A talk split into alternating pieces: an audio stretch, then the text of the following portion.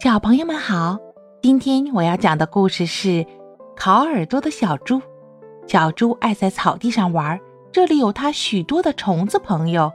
可今天草地上有点不一样，小蚱蜢在淌眼泪，小瓢虫低着头一句话也不说，小蟋蟀用琴弹着忧伤的曲子。你们这是怎么了？有什么不开心的事吗？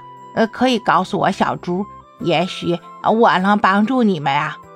小猪同情地说道：“又要下雪了，我们很快会被冻死的。”小昆虫们说着，哭得更厉害了。这样啊，你们去我家吧，我家有火炉，可暖和了。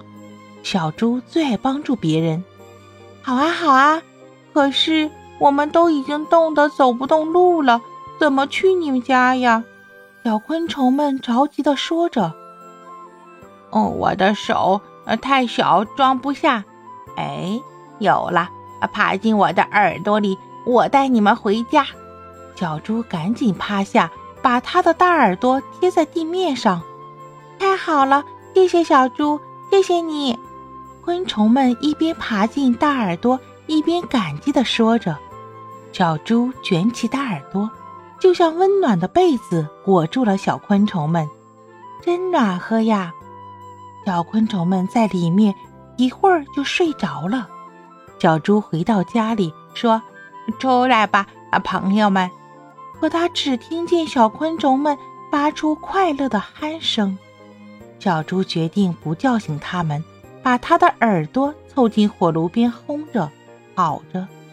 第二天下雪了。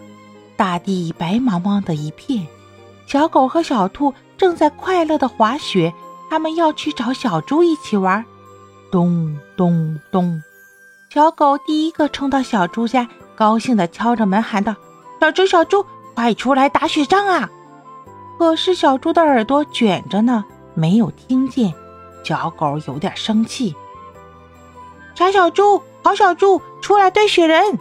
小兔子也来了。在窗边冲着小猪喊，小猪还是没听见。小兔生气地说：“围着火炉烤你的耳朵吧，真是个懒小猪！”整个冬天，小狗和小兔堆了十个雪人，打了十次雪仗，再也没有找过小猪。小猫、小鸭、小鸡、小狐狸都来找过小猪，可一个个摇着头，叹着气走了。蓝小猪在火炉边烤耳朵呢。对呀，对呀，蓝小猪在火炉边烤耳朵。是呀，大家都这么说。